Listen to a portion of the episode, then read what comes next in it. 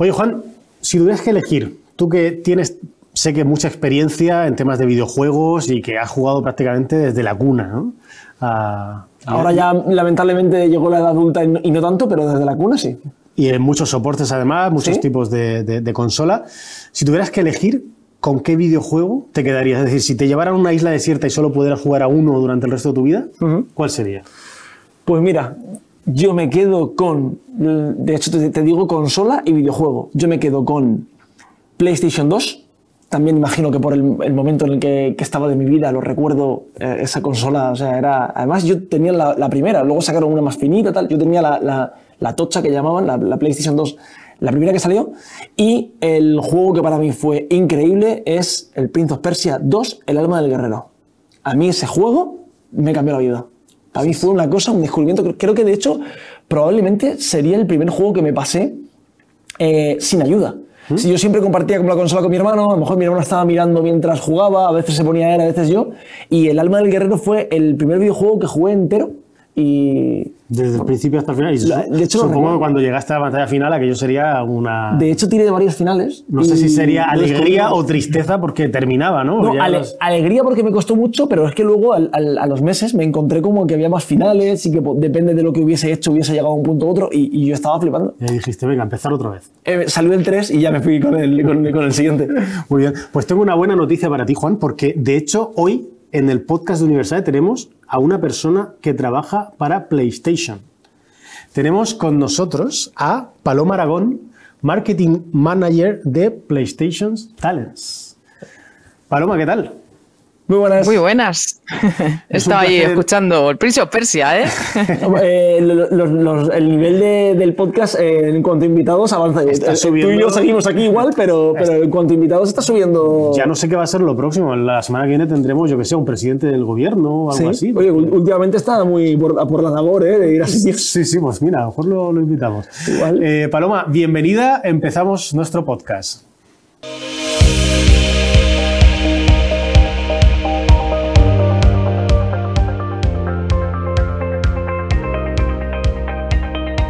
La primera pregunta que todo el mundo se está haciendo y que es obligada a hacer cuando te encuentras a alguien que trabaja, no sé, en un PlayStation, en un, en un, Google, en un Apple, ¿no? En, en, este tipo de cosas, que es, ¿cómo es el día a día de trabajar en PlayStation? ¿Qué, qué, qué, ocurre? Hombre, es Sí, yo sé que esta es la típica respuesta además que cualquiera de nosotros diría, yo creo, pero es que es como tu sueño hecha realidad, porque al final no es lo que son, claro, lo que somos jugones, sí, no, no, piensa que puede ser. lo que estoy a decir, te, equivocas, tú piensas que esto es fantasía y la verdad es que no es una oficina normal y no, no, no, es tu sueño hecho realidad. Es así, de hecho hay un unicornio, ¿no? Tenéis un unicornio ahí en medio de la oficina. Sí, sí, o sea, de, desde pequeñita yo que siempre he sido muy jugona, porque aquí Em, eh, lo digo algunas veces, que ya parece que no, eh, bueno, que no tengo nada de acento, pero yo nací en Cádiz, eh, se me ha ido todo ya y, y, nunca me imaginé estar eh, bueno, pues con la suerte que estoy ahora es trabajando en lo que siempre he jugado de pequeñita, que son videojuegos y al, final acompañado de una marca tan grande como es Play, ¿no? Que yo he sido siempre además de, Play, de Play 1, Play 2, Play 3, todas. Por ahí estaba 5. o sea que es, efectivamente es un sueño hecho realidad. Suena topicazo, yo lo sé, pero vamos, yo creo que todos los que somos jugones, eh, la cabra tira al monte. Todos los que somos desarrolladores o somos jugones, al final queremos trabajar también en videojuegos. El, mensaje que podemos sacar de todo esto es que si, vamos, si te gustan los videojuegos, eh, apuestes por, por, o apuntes a una de las grandes porque se puede, ¿no? Y porque, y porque al final es, un, es el sueño de toda persona al que le gusten los videojuegos en, en, el punto que sea, desde el desarrollo, el marketing, eh, la parte administrativa, la contabilidad, eh, debe ser aquello maravilloso. Sí, es un sector, a ver, es un sector muy pasional. Eh, lo que digo, porque es raro que te encuentres a alguien que está trabajando o bueno, desarrollando videojuegos y que no sea jugón es imposible. O sea, yo hmm. todavía ese, ese unicornio no, no, lo he encontrado. Tienes, que tener pasión por lo que estás haciendo para, para, trabajar ahí. Eh, a ver, no es que, bueno, no sé si tienes que tenerla, ¿no? pero, pero sí suele ir, suele ir unido. Eh, sí que veo a veces, pues en, en, a lo mejor retailers, que luego hablaremos de, de, lo que son, o marketing, ¿no? A veces vienen de otros sectores Em, y, bueno, y a, veces te encuentras con alguien que no es tan jugón, pero con desarrolladores, por ejemplo, que es con lo que tratamos más nosotros, hmm. mm, muchas veces dejan de desarrollar su propio juego porque están jugando a otros juegos. Y siempre hay que darle como una colleja de no, te entrate en tu juego, chico. Es un poco, ¿no? Como que uno fuera actor y no le gustara el cine. Es, incompatible, ¿no? Tienes, hmm. tienes, que sentirlo, que vivirlo, porque al final eso es lo que te da el desarrollo. Efectivamente. Pues, eh, Paloma, estaba pensando en, momentos que, nosotros, que somos universidades, somos una institución educativa, momentos tensos que llamamos nosotros, momentos eh, de, salir a la palestra, ¿no? de, ponerte ahí delante de, la cámara, en este caso pues también, ¿no? Estamos, mm. pero es cuando llega el inicio del curso o cuando llegan los exámenes. Para nosotros, el inicio y el final del curso, como quien dice, es el momento de la carne del asador y, es nuestro momento de... El momento clave. Exacto, es, es, es momento clave. Para vosotros, ¿Cómo es la salida de una videoconsola nueva, la salida de un videojuego nuevo, de un gran título, de una saga, ¿no? Pues mira, sale, no sé, el GTA V eh, eh, para PlayStation, va a salir, o va a salir un nuevo Uncharted. ¿Cómo lo vivís? Eh, pues te diría desde marketing que la fase, te hablo por eh, mi departamento, la fase más importante es la de lanzamiento. Nosotros llevamos desde Talents juegos indies, em, que además se desarrollan aquí en España. Y sí que es cierto que hay muchas fases que igual luego comentamos, ¿no? Hay muchas fases desde la desde que empieza la idea hasta que se lanza el producto, pero donde te estás jugando todo tu trabajo que has hecho durante todo ese eso ese año, esos dos años, al final no lo ves reflejado hasta hasta el momento del lanzamiento. Em, claro, durante toda la campaña tú puedes eh, puedes testear alguna, eh, alguna campaña, alguna creatividad, puedes testear una demo, puedes testear cosas, pero no te vas a ver eh, en lo que pasa de verdad hasta que se lance tu juego. Tienes pistas porque esto, eh, yo por ejemplo, pues eso, nosotros que trabajamos con juegos indie, siempre insistimos mucho en que salgan, en que enseñen su juego, porque no es, es normalmente es su primero o segundo juego en desarrollo, y entonces eh, se imaginan que podría estar muy bien, vienen con una idea como súper loca, la implementan, esto va a ser increíble y luego a la hora de testearlo, eh, tipo, por ejemplo, en una feria nacional de, videojuegos y entra ahí la de Dios de jugadores, se lo juegan y empiezan a, esto tiene bugs, esto no me gusta, esto no funciona, la gente esto no lo entiende, entonces has salido de tu cueva, digamos, y entonces ahí ves eh, lo que de verdad piensa el jugador. Pero ¿qué pasa? Que durante ese proceso, em, claro, tus amigos o la, gente incluso con la que estás al lado interactuando en los medios de comunicación, pues suelen decirte, eh, si preguntas, ¿no? Oye, ¿lo comprarías? Y es como, sí, eh, oye, muy chulo, eh, oye, muchas gracias. Claro, entonces es difícil, yo digo mucho esto de, Sí, o sea, no tenemos ni idea de lo que decimos, o mentimos muchas veces, o mm. decimos, sí, sí, lo compraría, y luego no lo compras, a lo mejor, ¿no? Entonces, tienes una pequeña pista más válida que esa, que serían las, las listas de deseos, las wishlists, las famosas wishlists dentro de las stores. Entonces, a la que tú vayas teniendo, creciendo esa lista de deseados, ya tienes esa pista, que no es vinculante luego a lo que vendas, ¿no? Pero ya tienes esa pista de, de cuánta gente está queriendo o está esperando tu juego. Pero hasta el momento en el que lances, porque no hay una relación directa ¿no? entre, entre que tengas, imagínate, 10.000 Weasleys y que vendas luego 10.000 o 5.000 o 15.000, porque el juego sea muy, más, mejor todavía, ¿no? Eh, claro, entonces el momento de lanzamiento es cuando estamos todos nerviosos, el día 1, el día 2, el día 17, eh, de a ver si todo ese trabajo que hemos hecho sale o no sale bien porque no te lo, no te lo garantiza a nadie ¿no? hasta ese momento. Claro, hablamos de que las, las waitlist, eh, la, lista, de deseos ¿no? de, de, un usuario, de un jugador, eh, ellos seleccionan aquello a lo que le gustaría jugar, ¿no? tienen ahí como, em, digamos, como la, eh, esperando a poder comprarlo o a que salga ese producto para, que, para, para instalarlo y jugarlo. Así funciona, ¿no? Efectivamente. Efectivamente, si por ejemplo una cosa que siempre le decimos a, los estudios que, están desarrollando su juego es en cuanto puedas, en cuanto tengas una versión eh, más, un poquito más definida de tu proyecto. En cuanto puedas, abre una, abre las tiendas, porque puedes abrir las tiendas sin tener tu juego aún publicado. Puedes abrir una tienda, eh, una página en Steam, puedes abrir una página en PlayStation Store, en otras plataformas, sin tener eh, tu producto ya lanzado.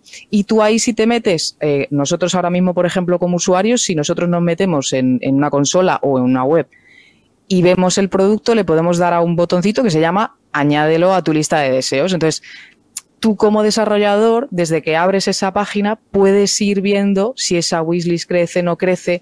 Puedes, a, la- a medida que vayas haciendo acciones de marketing, pues si vas a una feria, si haces un sorteo, si vas haciendo estas cositas, claro, lo suyo es medir si esa lista de deseos eh, va subiendo, que, es, que sería lo ideal y es lo normal.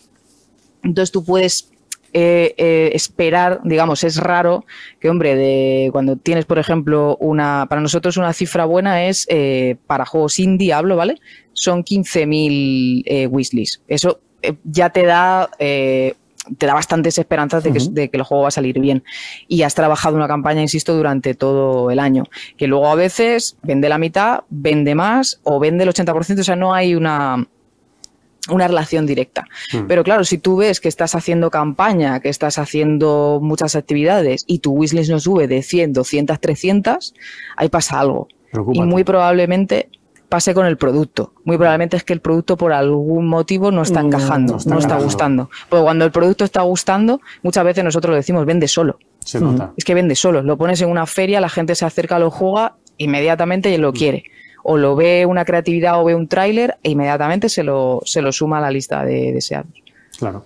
Paloma, yo quería hacerte una pregunta que tiene que ver mucho también con el inicio del, del proceso. Es decir, ¿cómo se crea un videojuego? Es decir, ¿cómo, ¿cómo surge la idea? ¿Cómo se decide? Bueno, pues vamos a apostar por hacer esto, por, porque sea este videojuego que va sobre este personaje, que van a ser estas las pantallas. Eh, ¿Cuál es ese? Supongo que habrá algún tipo de brainstorming, tormenta de ideas. Eh, ¿Cómo se produce? ¿Cómo se gestiona? Y la cantidad de gente que interviene, porque Claro. ya no es solamente que se genere la idea, sino verdaderamente desde que en mi cabeza o en la de Darío surge, oye, hacemos un videojuego, hasta que sale, por cuánta gente ha pasado esa idea Claro, y, los cambios, y que además tiene una relación, yo creo que totalmente directa con el marketing. Porque además tienes que hacer algo que se supone que, que vaya a vender.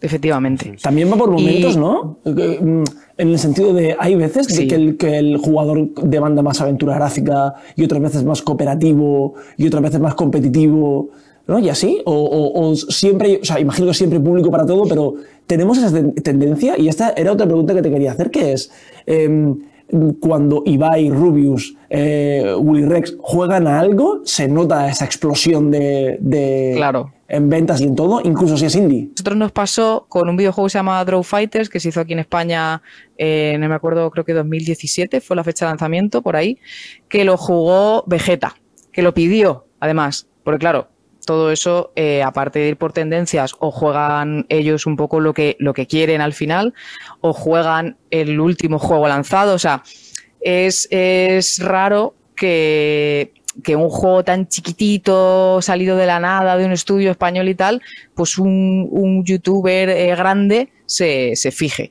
Y él, por ejemplo, nos lo pidió, nos pidió un código y lo jugó. Eh, no sé cuántos millones de visitas tendrá ahora mismo, pero hizo boom total. Y claro, se notó, se notó mucho porque eh, al final un desarrollador indie tiene las ventanitas justas. Y si se sabe mover bien y tiene un juego muy bueno, pues irá aumentando todas esas ventanas, ¿no? Pero claro, no podemos comparar eh, un, lo que os decíais an- antes, un GTA o un God of War con un juego hecho en España con los recursos más limitados, ¿no? Y a esa segunda eh, o, o primera pregunta sobre las tendencias, eh, efectivamente lo que suele pasar, eh, bueno, siempre pasa que hay, que hay tendencias, ¿no? Y cuando una explota, pues de repente salen mogollón de juegos parecidos. Hmm. Y ahí es cuando o destacas eh, muy, muy bien o te diferencias muy, muy bien dentro de esa tendencia o lo que va a pasar es que se va a saturar eh, el mercado de ese género y el tuyo va a caer mm, por ahí por la nada, ¿no? Ahora, por ejemplo, eh, pues están saliendo muchos eh, juegos parecidos a muchos Souls-like, muchos juegos parecidos a Dark Souls. Hablo de- del ámbito indie. y, y claro, ya cuesta eh, eh, diferenciarte dentro de, dentro de ahí, porque cada vez además es más difícil, porque sale Mm. uno con una historia genial y ahora tienes tú que superar todavía a, a esa historia, ¿no? O los Metroidvania, por ejemplo, también están eh, bastante de moda dentro del indie y te pasa lo mismo, que hay ya mucho que es muy bueno, que son muy buenos y tienes que saber, eh, pues, o ser mejor, lo cual es cada vez más complicado, ¿no? O diferenciarte por algún punto. ¿Ha ocurrido alguna vez, Paloma, que uno de estos juegos seguidores superen al juego original que origina toda la tendencia? Eh, pues, a ver, tendría que hacer un, repaso así en mi histórico. Eh, pero, hombre, yo diría que es difícil, ahora mismo no caigo, ¿eh? pero yo diría que es bastante difícil eh, superar como a ese. Como ese es el que pega el punch inicial, ¿no? El que al final abre el mercado Sí. y todo el mundo lo ve como referente. ¿eh?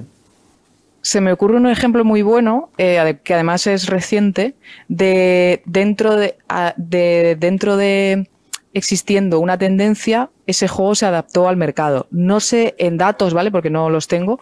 No sé si en datos superaría o no a- al género inicial, eh, pero hombre, en visibilidad, y ahora cuando diga el nombre, seguro que me decís que sí, en visibilidad y en trayectoria, eh, yo diría que está bastante superado, que fue el Fortnite.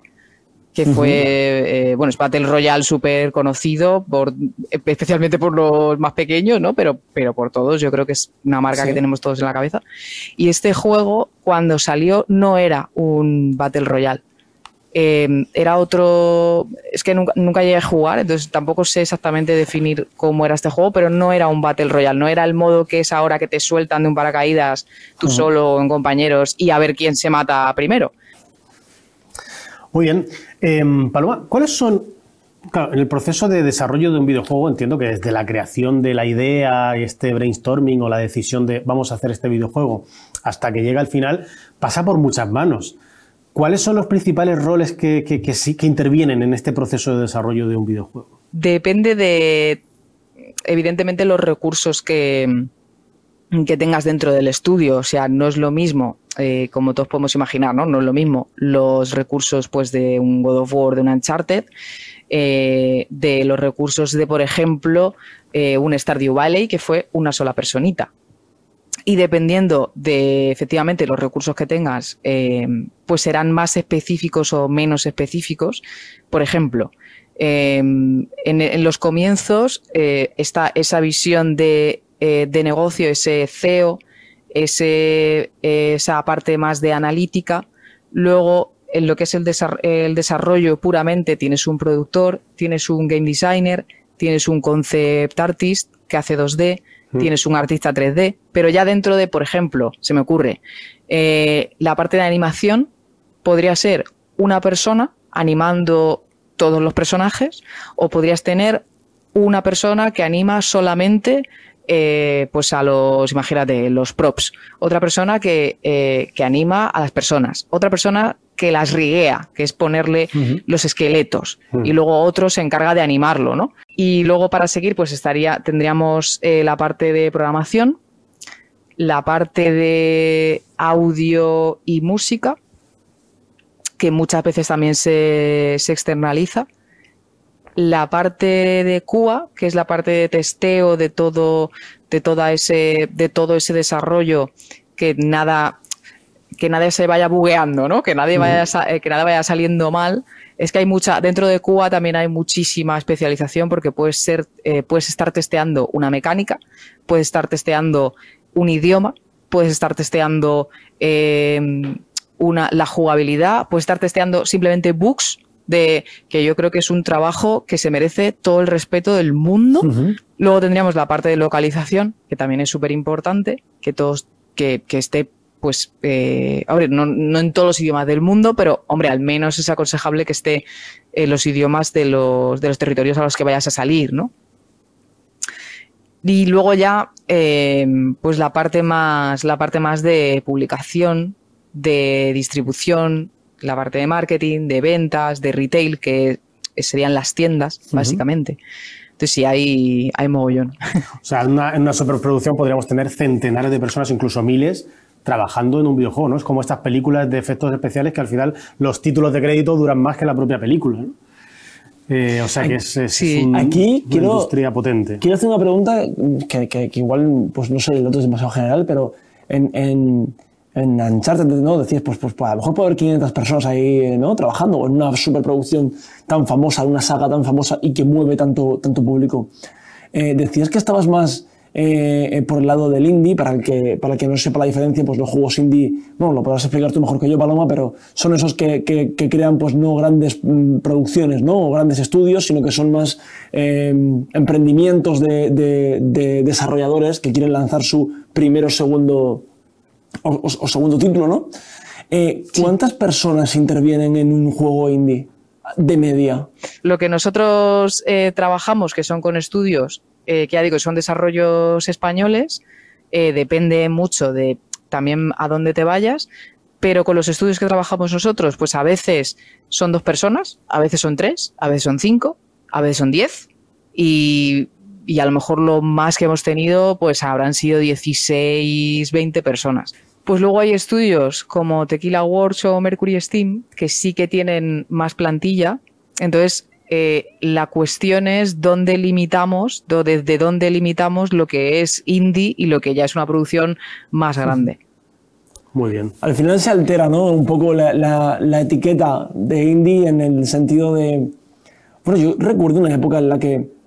a- a- corrígeme si me equivoco, pero era como que se había puesto de moda jugar a juegos indie, eh, un poco incluso aleatorios, de entrar en la store y decir, eh, eh, a probar. Y de hecho, había muchos streamers que. Que, que- que, bueno, videojuegos. Recuerdo el. No sé cómo se Sé por llamaba. dónde fa- vas. Fantasfobia o algo así, o había uno no por ahí, eh, de este de, de, como de encontrar eh, eh, fantasmas, que también era cooperativo, que se, que se hizo muy famoso entre, entre youtubers, streamers y tal, y que luego el juego en sí, cuando lo ves, piensas, "Vale, este juego lo ha hecho, pues eso, no, no- no deben de haber intervenido muchas personas, o no debe tener muchos recursos, bueno, o a lo mejor en la parte gráfica sí, luego en la, no, y en la mecánica sí, ¿no? Eh, Ahí hay diferencias, pero que se nota que no es un producto pulido, eh, y muchas veces da la sensación de que, de que parece que se va buscando eso, que parezca que no es un producto pulido.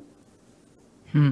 Pensé que me ibas a hablar de, de juegos como Goat Simulator o Bread Bueno, Simulator, esto que eras un pan, También, también. O la, o te quedas la- un pan y tenías que escalar hasta...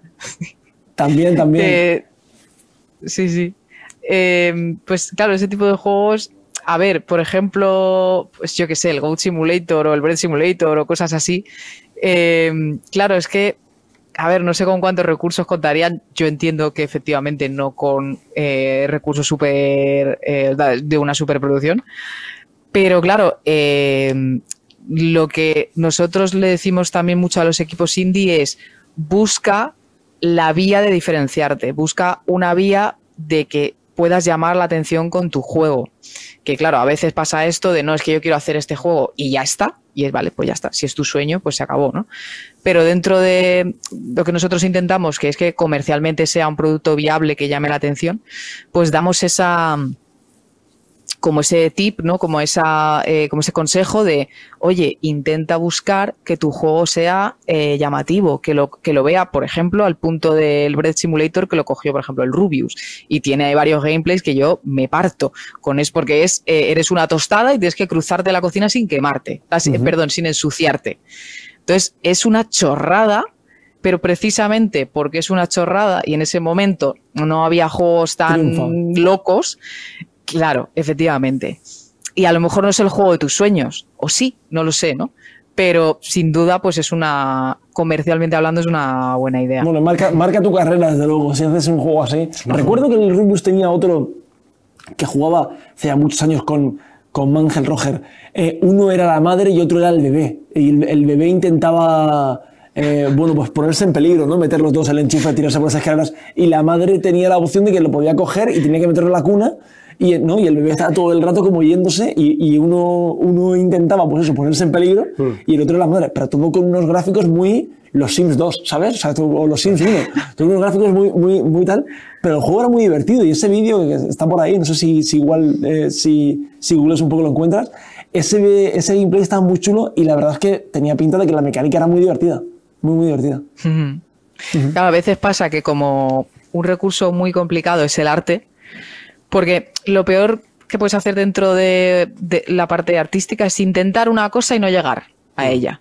La voy a intentar ser hiperrealista. Si no tienes recursos para ser hiperrealista, hay muchos juegos hiperrealistas que no vas a llegar a, ese nivel. Entonces, no intentes una cosa y te quedes por el camino, sino ve directamente a un estilo, a lo mejor que marque, que te marque una identidad. Por ejemplo, el que, el que hemos hablado antes, el de Stardew Valley, pues claro, este chico eh, solo era programador. Em, entonces, mm, tenía todas las ideas, había, eh, hizo todas las relaciones, hizo, vamos, un árbol maravilloso de, interacciones con todas las cositas, pero él sabía claramente de, oye, no soy artista, no tengo experiencia eh, haciendo. Entonces, ¿qué voy a hacer? Pues lo que pueda. Y entonces hizo eh, pues algo tipo pixel art. Claro que no es fácil, no es fácil hacer bien, quiero decir, pero tenía los recursos para hacer. Claro, tuvo los recursos y, no se lió a hacer hiperrealismo o dibujos más difíciles. ¿no? Oye, Paloma, ¿tú qué, recomendación, qué consejo le darías a una persona que quiera desarrollarse profesionalmente en el mundo de los videojuegos? ¿Qué pasos tendría que seguir o, qué tendría que, desarrollar para posteriormente incorporarse a una empresa como por ejemplo puede ser eh, PlayStation? Pues primero le diría que, eh, que, a ver, que aunque sea, aunque sea eh, un sueño hecho realidad, es verdad que es duro. Mm. es verdad que es duro, sobre todo si quieres ser desarrollador, porque muchas veces es complicado. Em, no por tema de que te vayas a encontrar condiciones duras o algo así, porque para nada, pero sí que te puedes encontrar eh, por ejemplo, con que te hagas un nivel entero o un departamento eh, se haga un nivel entero y luego se tire, porque no funciona, eh, porque al final hemos cambiado esto de aquí. O sea, al final eh, puede ser frustrante, ¿no? Digamos. Entonces, yo diría primero, por, por, esa razón, primero, prueba, antes, porque desarrollar videojuegos no es lo mismo que jugarlos. Entonces, prueba con, eh, con un, por ejemplo, yo diría, oye, cógete un curso chiquitín o cógete tutoriales de YouTube, por ejemplo, te descargas algún, eh, algún motor gráfico, no sé si Unity ahora mismo creo que se puede eh, usar gratuitamente, pero em, claro, tú lo sabes mejor que yo. Sí, los, alumnos lo usan. Claro, o yo qué sé, o tipo, yo me acuerdo que empecé con el RPG Maker, o sea, como algo que te permita eh, probar directamente.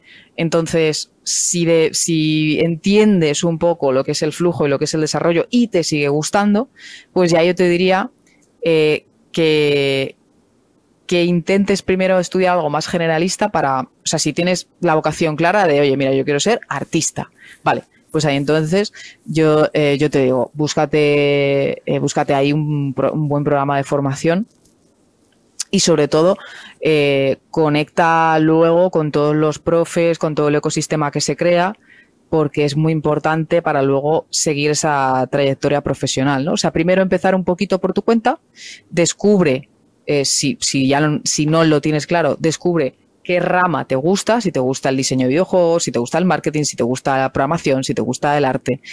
Después especialízate en ello.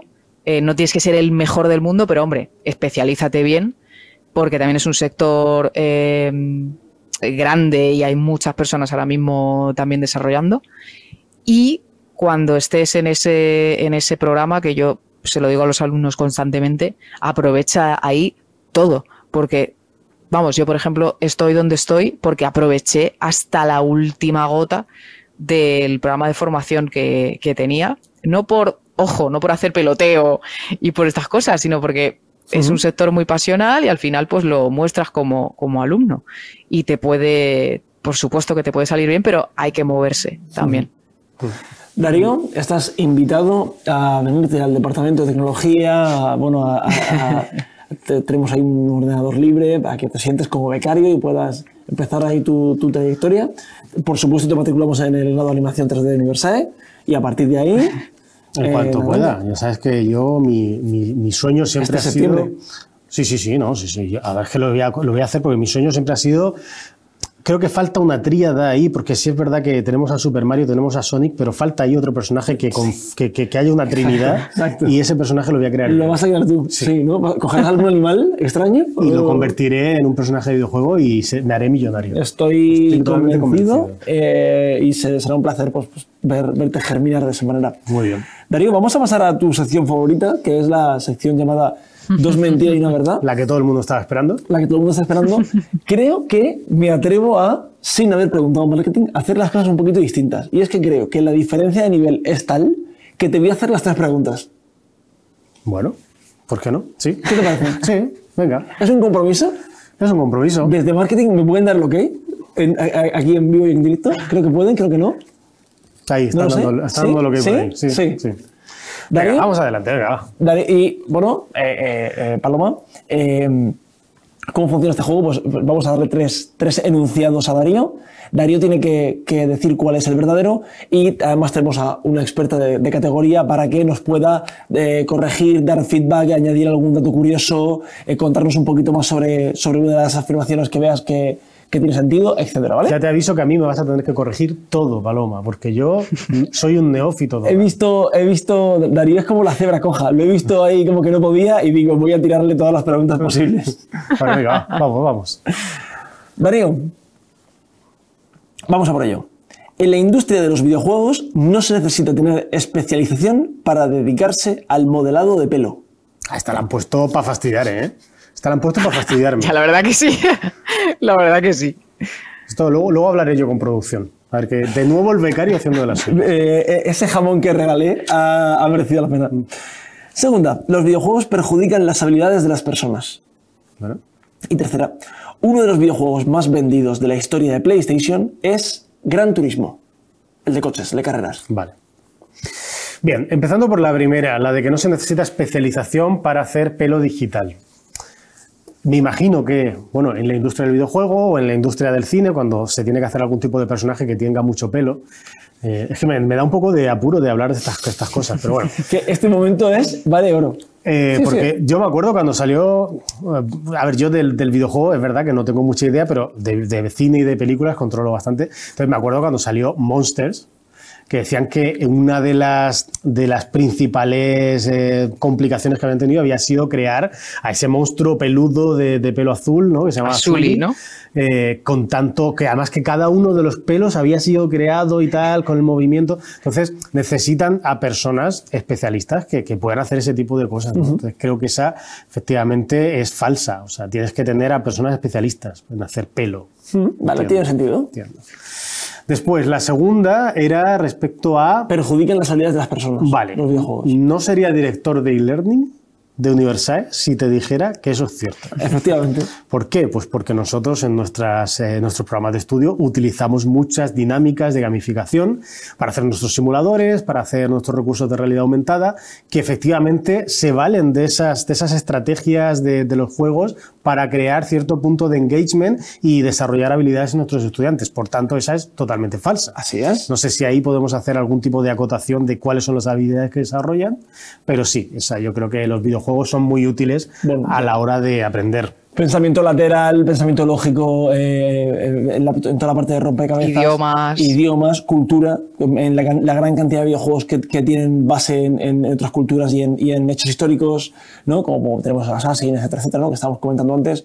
Eh, y también, eh, in- incluso, esta habilidad de, de de situarte y de, y de cierta navegación y física dentro de un entorno digital. Como por ejemplo, eh, tenemos aquí Gran Turismo, ¿no? Eh, el Gran Turismo. O sea, manejarte con un coche y saber eh, cuánta tensión tienes que darle al joystick a la derecha, a la izquierda, eh, en la velocidad de los botones, te hace ser un nativo digital, que a día de hoy, pues esto para, para manejar la pantalla de un coche, ahora que todos son Smart Car, y manejar la pantalla de, de un nuevo reloj, Smartwatch o lo que sea, es algo también muy, muy, muy importante. Que te ayuda también a, a desenvolverte en el mundo. de- Exacto, de exacto. Entonces, por descarte, la que tiene que ser verdadera es que uno de los videojuegos más vendidos de PlayStation es Gran Turismo. Paloma, Pa- Paloma. ¿qué pensamos? Sí. Efectivamente.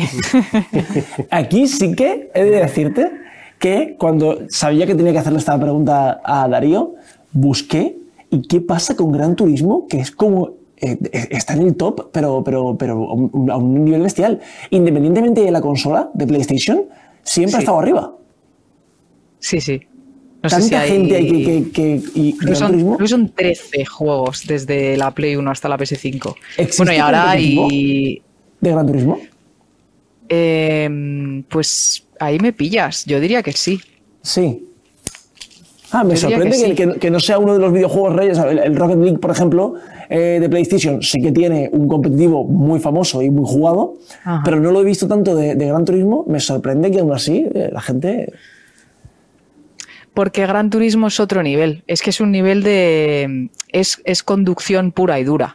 O sea, Rocket League, por ejemplo, eh, que sí que tiene esa parte, lo que tú dices, esa parte de competitivo y esa parte de diversión entre amigos y tal, y que es diferente, ¿no? O sea, al final no es un Totalmente. no es conducción tal. Claro, pero es que en un Gran Turismo tú te estás montando en un coche y, eh, de Gran Turismo y estás haciendo carreras y encima ya si le añades eh, que hay muchísima gente que le añade volante, que le añade eh, eh, Sí. toda la, eh, la movilidad, tal. Claro. O sea, entonces ha triunfado por eso, porque, porque es, una es una experiencia en sí mismo, no es no es algo como más de por, por eso tampoco mm, te sé decir, porque es, es más de un jugador, ¿no? No, sé, te, Claro. no te sé decir si tienes un juego competitivo. Tampoco soy eh, yo jugadora de, de Gran Turismo. Yo tampoco, por eso también me, me sorprendió. Recuerdo que tuve uno de PlayStation 2, pero. Y recuerdo que estaba muy bien, Sí, yo de- pero ahí se quedó. Yo le di mucho al de la 1, eso sí. Ahí jugaba más a, juegos de, conducción. Pero claro, es que es una experiencia. Es una experiencia de, de conducción y de Gran Turismo y por eso, o sea, ese es el, el gran qué, ¿no? De ese juego, de esa saga. Y ahora está la peli también. Ah, hay peli. Bueno, eso sabes qué pasa, que era una de las preguntas que tenía ahí guardadas yo en la recámara, porque ¿qué pasa con las películas basadas en videojuegos? Porque, eh, bueno, partimos por los años 90, donde hay grandes clásicos como Super Mario Bros., con ese Bob Hoskins, ¿no? Y esos dinosaurios así creados con animatrónicos y tal. Tenemos a Street Fighter, con el gran Raúl Juliá, pero eh, nunca han tenido éxito. Es decir, ¿por qué es tan complejo Prince of Persia? Prince of Persia, por ejemplo. Que es más reciente. World of, War- of- War- World of Warcraft. no sé si World of Warcraft. Es complicado de, pronunciar. Sí. Que tampoco fue un gran éxito. Bueno, Ahora, a mí me gustó. Sí, pero en términos de taquilla y tal, como que no, no terminan de. ¿Por qué es tan complejo adaptar un videojuego a un- una versión cinematográfica? Mi, mi opinión, y a ver si me da razón, yo creo que el público del videojuego es muy crítico. Es, es, es muy. Bueno, eso seguro. Buah, o sea, el, el Eso público seguro. Es muy complicado de, de tenerlo contento. Ajá. ¿Qué opinas tú, Paloma? Yo iba a tirar un poco, pe- pero es una opinión, ¿eh? O sea, esto no, no es contrastado. Eh, yo iba a decir un poco, bueno, estaba pensando justo en lo que decías, porque has hecho una afirmación eh, que has dicho, o sea, ninguna peli que se haya basado en un videojuego ha tenido gran éxito. Bueno, Estaba hay, hay de, excepciones. ¿esto por es ejemplo, verdad? Ahora Super Mario, por ejemplo, sí, Super Mario de hecho ha rebasado el, eh, el- los mil millones de dólares en taquilla a nivel Ajá. internacional. Hay pequeñas excepciones, pero en términos generales siempre ha habido como cierta maldición a la hora de adaptar videojuegos a, a la pantalla. Eso es cierto. Pues a ver, yo estoy de acuerdo, de acuerdo con él que, que sí que el público es exigente, el público de videojuegos, con los propios videojuegos también.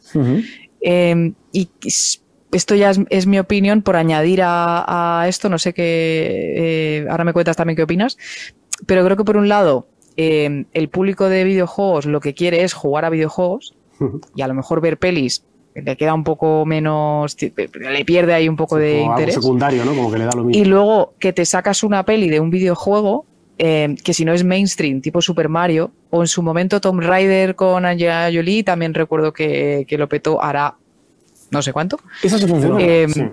¿Pero qué esa fue antes, funciona la peli o el videojuego? El videojuego. El videojuego. Sí. ¿Ves? Ya no sé. Sí. De hecho, hubo, hubo cómics incluso antes de hacer la peli de Tomb Raider.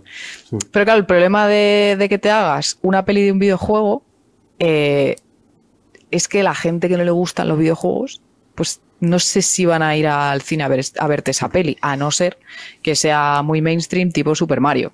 Que Super Claro. Mario lo conoce todo el mundo, ¿no? O Pero claro, te haces una peli de World of Warcraft, claro, te haces una peli de World of Warcraft y ahí el que no sepa, o el que le dé pereza, ¿no? De decir, Mm. uff, nada de estos de- juego, tal, quita, quita. Claro, tiene, tienes- tienes- tiene su sentido. De hecho, Sonic, yo me acuerdo eh, que eh, pasó algo muy curioso con esa película, que es cuando filtraron o lanzaron el primer tráiler. Que lo cambiaron. cambiar, habían cambiado tanto el diseño de Sonic, además que todo el mundo lo conoce como Ugly Sonic, ¿no? Sonic el feo, que, que se gastaron muchos millones en volver a cambiarlo y dejarlo como el personaje original, ¿no? Y ahí como que... Esas son las cosas del testeo, que, que lo sacas y dicen, no gusta, y está bien cambiarlo. Cambiar. Claro, bueno, se tuvieron que gastar un pastizal, pero al final, bueno, les fue bien también en taquilla, así que... Vamos con la Las de. Pokémon la- también recuerdo, eh, por añadir, que las de Pokémon también recuerdo mucho éxito también, las, las antiguas. Sí, ya pero- luego cuando se pusieron con cosas raras, Claro, pero porque venían, venían de serie. Ese era el problema. El- o sea, el problema, o lo bueno, mejor dicho, era que la, la peli de Pokémon venía de la serie de Pokémon. Entonces, claro, Sí, era como. razón, te- te- razón, tenía, claro. sen- tenía sentido que, que- que te encontrases a Misty y a Brock que venían con toda la aventura y tú estabas viendo tu misma. Tu misma esto. Es que yo, yo- yo de te Pokémon. veo, soy- sí, te veo puesto de Vamos a hacer Pokémon. Estoy bastante de puesto. Pokémon. Estoy bastante, bastante puesto en Pokémon. Eh, pero claro, en el caso de las pelis, sí es verdad que cambian la historia, intentan adaptarla. También tienes un metraje máximo, ¿no? De dos horas y pico. De un... Al final, cuando a uno le gusta algo, pues siempre suele ser más crítico, ¿no? A mí me pasa mucho pues, con las pelis de, de- basadas en cómics que, que siempre les encuentro un pero digo, pero ¿cómo han hecho esto? Sacrilegio, tal. Bueno, La tortuga ninja no es así, ¿no? exactamente. ¿Por qué le ponéis gafas a Donatello? Este tipo de cosas. Pero bueno. Ronda 2. Darío. Los juegos de medios digitales pesan menos que los juegos de medios físicos. Esto creo que te lo tengo que explicar, ¿o no? Sí, bueno, medio físico entiendo que en un CD, en un... Que tú, tú- hay una store y tú te lo puedes descargar sin, que, sin necesidad de disquete Exactamente. o CD O CD. o Blu-ray. Sí, hasta ahí llego. Yo creo que hasta ahí Vale. llego, sí. Los principales mercados de videojuegos son China, Estados Unidos y Japón. Vale. Mercados de videojuegos. Sí. La PlayStation 5 tiene lector de CD e incluye retrocompatibilidad con versiones anteriores.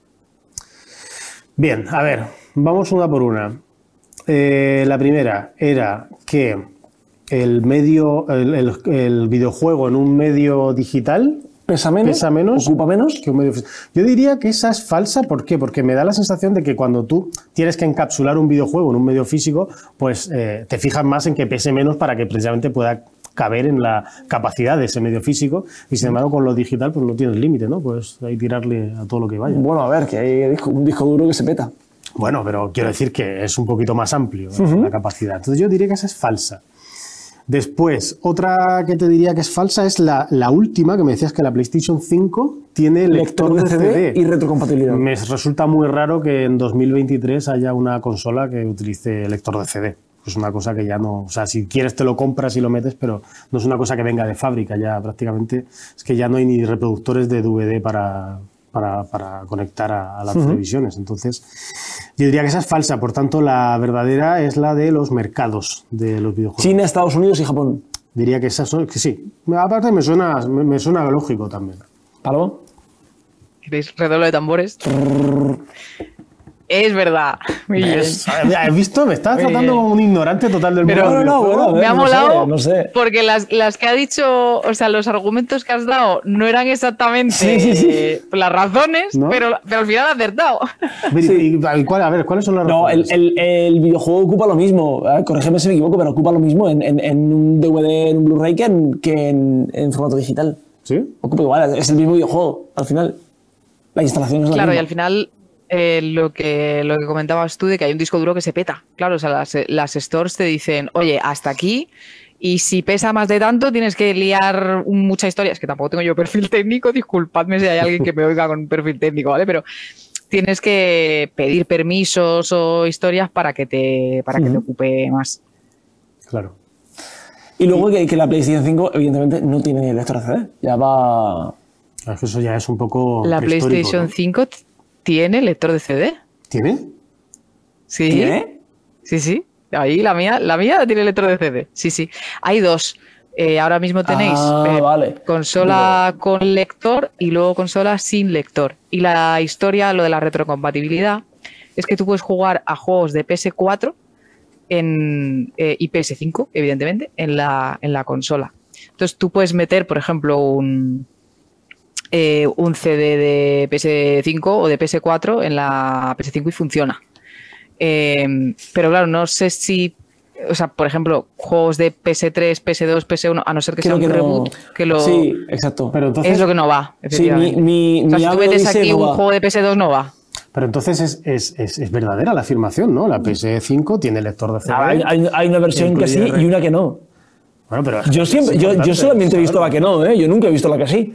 No sé, de cada vez, o sea, nuestro Pepito, nuestro. Si pesara poco, te la, te la acercaba, pero vamos, tiene. De verdad tiene. Sí, sí, sí, tendrá, tendrá, vamos. ¿Cuándo vamos a despedir a ese becario? Lo llevo pidiendo meses. Por favor, que se informe bien antes de hacer estos guiones. ¿Qué es esto? Lo Luego que pasa, eh, porque tú decías, eh, tú decías un argumento muy, muy bueno o muy interesante, que es el de, oye, en la época en la que estamos, o sea, alguien que no tiene una PS5 y no está puesto, pues claro, evidentemente piensa, en el momento en el que estamos, ¿Cómo va a ¿para llevar qué un- vamos a tener un le? Claro, Exacto. esto está ya. Pero es que hay mucho coleccionismo todavía con el tema del Bueno. ¿sabes? Eso lo he comentado Mucho. con Juan muchas veces, porque es cierto que existe un mercado del coleccionismo de, de videojuegos, de películas, que incluso a mí me pasa, ¿eh? ¿Tú Eh, coleccionas? yo colecciono eh, películas en Steelbook, Blu-ray, pero luego no las veo, no las reproduzco. O sea, cuando las tengo que ver, las veo en plataforma. Pero las tengo ahí todas en mi Claro. estantería, colocaditas con su orden cronológico y tal. Entonces, entiendo también pues, que puede existir esa alternativa. Aunque nos pueda parecer Claro. un poco antiguo, ¿no? El- Es que ese es el tema. Incluso cuando empezó el mercado digital, eh, yo recuerdo eh, que ahora, pues no sé, eh, cuando empezó más o menos a despegar hace unos 8, 9, 10 años, los juegos digitales valían más baratos Hmm. que si te lo comprabas en CD. Y ahora no, ahora te vale exactamente lo mismo. Claro. De hecho, en las tiendas, claro, antes ganaba el que tú te lo compras en disco, porque no había esa cultura eh, todavía de comprar en digital, daba como cosa. No sé si os acordáis que, que daba como cosita, en plan, Es que ay, meter dinero aquí. Tienes en un sensación sitio de que, no veo. nada. Tienes la sensación de que no estás comprando nada, que si no llegas con tu cajita, eh, lo abres. Sí, o, o que como que perdías confianza, en plan de Mm. comprar por internet, uh, qué raro.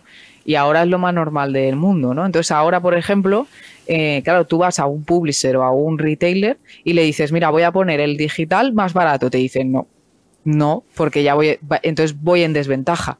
Y, y por eso ahora eh, están, están a mismo precio uno que otro. Muy bien. Muy bien, vamos con la tercera y última, Darío. Venga, terminemos. A lo mejor aquí fallo, ¿eh? Vamos a por no ello. soy estoy, sorprendido, estoy sorprendido, la verdad. PlayStation ha creado un nuevo programa que permite ganar premios solo por jugar. Hala, venga, tú juegas ya, la venga, premios, cosas, venga. Ya, lo, re- lo regalamos todo. Bueno, Bueno, o sea, no sé. no existe ningún videojuego que haya sido creado por una única persona. Esa, esa, esa ha sido fácil, ¿eh? Con lo que hemos estado hablando. Los juegos para móvil acabarán con los de ordenador. Los juegos para móvil acabarán con los de ordenador. Que sabes tú que se juega mucho en móvil. Sí, pero bueno. A y ver, tú, tú te, te quedaste la serpiente, pero se juega mucho en móvil, ¿eh? la serpiente y el buscaminas. ¿Y el buscaminas está en móvil también? Yo creo que sí, había, un- había una versión. Bueno, a ver, eh, empecemos con las falsas. Eso de que los juegos de móvil desbancarán el ordenador, yo creo que nada va a desbancar a esa sensación ¿no? de verlo en pantalla grande el juego. O sea, yo creo que pueden coexistir, no, no tiene por qué uno desbancar al otro. ¿no? Entonces, bueno, no, esa yo creo que es falsa. Después, la, la otra que creo que también es falsa es lo que hemos hablado, ¿no? Existen videojuegos que han sido creados por una sola persona. Y de, de hecho, videojuegos exitosos. Entonces, esa también es falsa. Por tanto, y aunque me parezca ilógico, la que es verdadera es que PlayStation tiene un programa en el que te, te ganas premios solamente por jugar. Eres Sherlock. ¿Lo has visto? Es que por descarte. Por descarte Joder. es, es mi Muy método. bien. Es mi método. Es su método. ¿Qué, qué, qué- qué- qué nos puedes decir de esto? Cuéntanos? ¿Existe? cuéntanos. ¿Existe esa- ese programa? Sí, eh, se llama PlayStation Stars. Eh, y consiste justamente en, va por una aplicación móvil, entonces te descargas la aplicación de Play y te puedes apuntar a diferentes retos, hay torneos, eh, hay retos de, eh, jugar X horas y a cambio, pues eh, para, para fomentar justamente que te apuntes a estos torneos y que juegues a más juegos, pues Pl- PlayStation te da, te da eh, recompensas que pueden estar en formato, creo que son formato coleccionables Mm. directamente, estilo eh, un DLC exclusivo, una skin exclusiva o un avatar exclusivo. eh, o, o puntos. Y esos puntos eh, luego los puedes canjear por otras recompensas. O sea que a probarlo todos. Dejamos Muy ahí el dato para quien quiera probarlo y sí, ganar premios. De hecho, nos han enviado una Play 5 cada uno para que, bueno, probemos y demos un, un poco de feedback de qué tal y todo esto. Pero sin que- lector de CD.